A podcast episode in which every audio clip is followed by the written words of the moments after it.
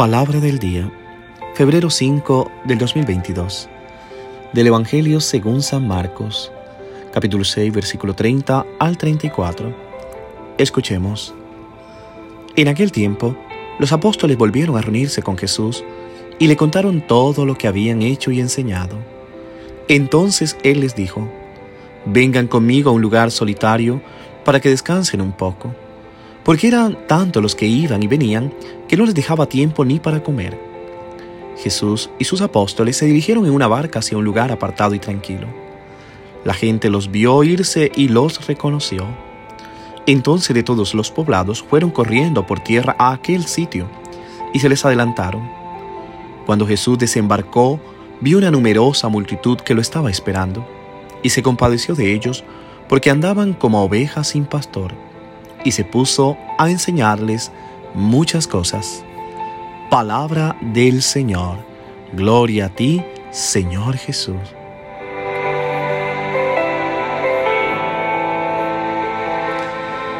¿Qué tal mis queridos hermanos y hermanas? Una vez más acompañándote en el inicio de este nuevo día con esta palabra que la palabra de Dios sabemos que es viva, viva y eficaz que es una palabra que quiere llenar nuestros corazones, que es una palabra que quiere brotar en tu vida y dar muchos frutos. Pero sin duda alguna, tú y yo tenemos que ser tierra fértil donde esa palabra pueda dar frutos en abundancia.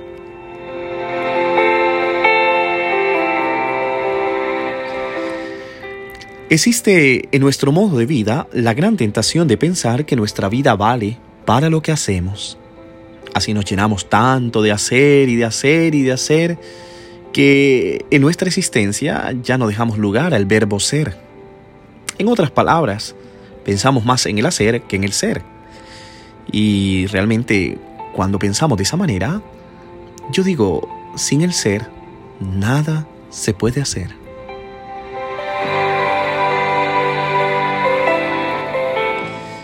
Es decir, ya no dejamos lugar a lo que realmente somos y creemos. Sin duda alguna, esto afecta nuestra vida cuando caemos en el activismo y solo es haga, haga y haga. Y entonces entramos en crisis cuando la vida nos obliga a reducir la velocidad. Esta parece ser la tentación de los apóstoles en el Evangelio de hoy y de muchos de nosotros a diario.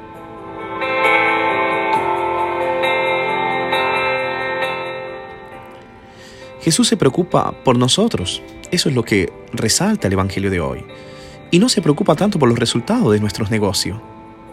Como individuos, pero también como iglesia, a veces estamos tan preocupados por el tener que hacer, para lograr algún resultado, para demostrar el resultado, que parece que nos hemos olvidado que a Jesús el mundo ya lo ha salvado Él y que lo que está en la cima de sus prioridades es nuestra persona, es nuestro ser, y no lo que hacemos.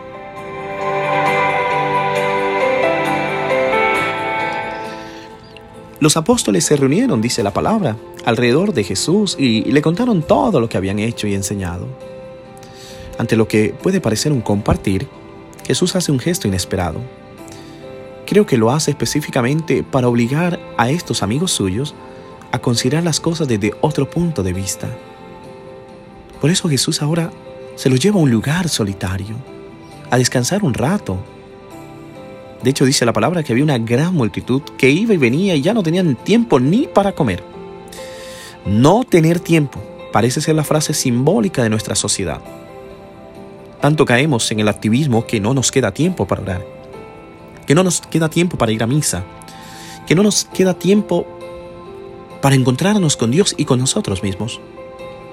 Cuando no tienes tiempo, ya no sientes el sabor de las cosas, el sabor de la, vida misma. Y sin sabor es difícil seguir viviendo sin desear con fuerza lo que hay.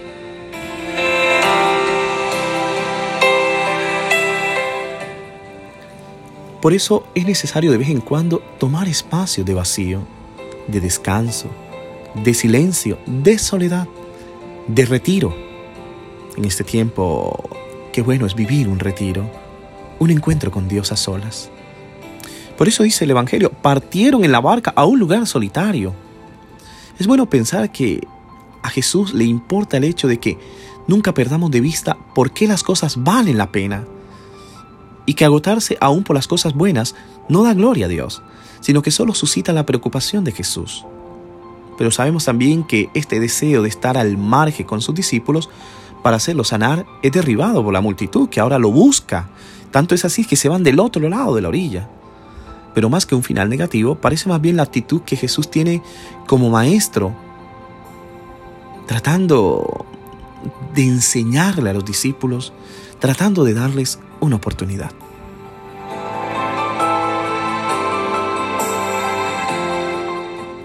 Por eso, al final Jesús reacciona en esta historia dándole una oportunidad a los discípulos de recuperar lo que importa, porque andaban como ovejas sin pastor, y se puso a enseñarles muchas cosas.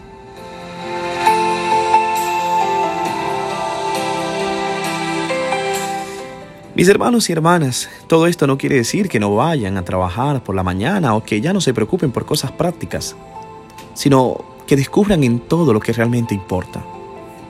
La relación con los hijos, la relación con la pareja, con la persona que está a tu lado, con esa persona que amas, la relación incluso con los amigos, la relación con Jesús.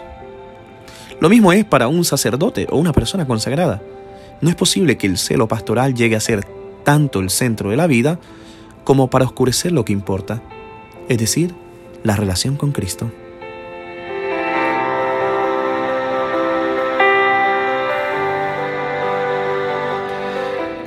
Mis queridos hermanos y hermanas, en el Evangelio de hoy nos enseña a no vanagloriarnos por el hacer.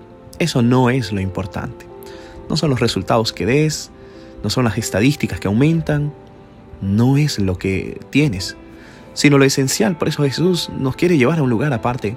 Lo esencial eres tú como persona. Jesús quiere trabajar tu ser para que puedas hacer. Jesús quiere trabajar tu interior. Y qué bueno es irnos a un lugar solitario para descansar para tomar fuerza y seguir de nuevo dándole frente al servicio, sirviendo a Dios en los hermanos, sirviendo a Dios en la familia y en todo aquello que nos necesita.